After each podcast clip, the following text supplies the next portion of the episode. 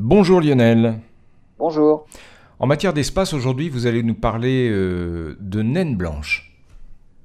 Une naine blanche, en fait, c'est ce qui reste d'une étoile comme le Soleil, mais arrivée en fin de vie. Ce qui reste de l'étoile n'est pas plus grand que la Terre, mais elle est 200 000 fois plus lourde quand même. hein. Ce qui est remarquable avec ces étoiles, ce sont leurs vitesses de rotation.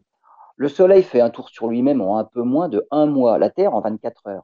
Ben, une naine blanche, qui est issue d'une étoile, une étoile comme le Soleil, mais qui s'est rétrécie, voit sa vitesse de rotation accélérer, comme le fait la patineuse dans une pirouette lorsqu'elle rapproche les bras du corps. Les astronomes viennent de découvrir une naine blanche qui fait un tour sur elle-même en seulement 25 secondes.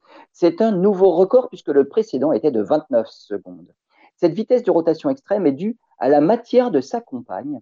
La naine blanche aspire la matière de son étoile compagne et c'est cette matière qui accélère sa rotation. Ce mécanisme est peut-être finalement répandu dans ce genre de système binaire et les astronomes vont en chercher d'autres pour voir s'ils trouvent le même phénomène ailleurs.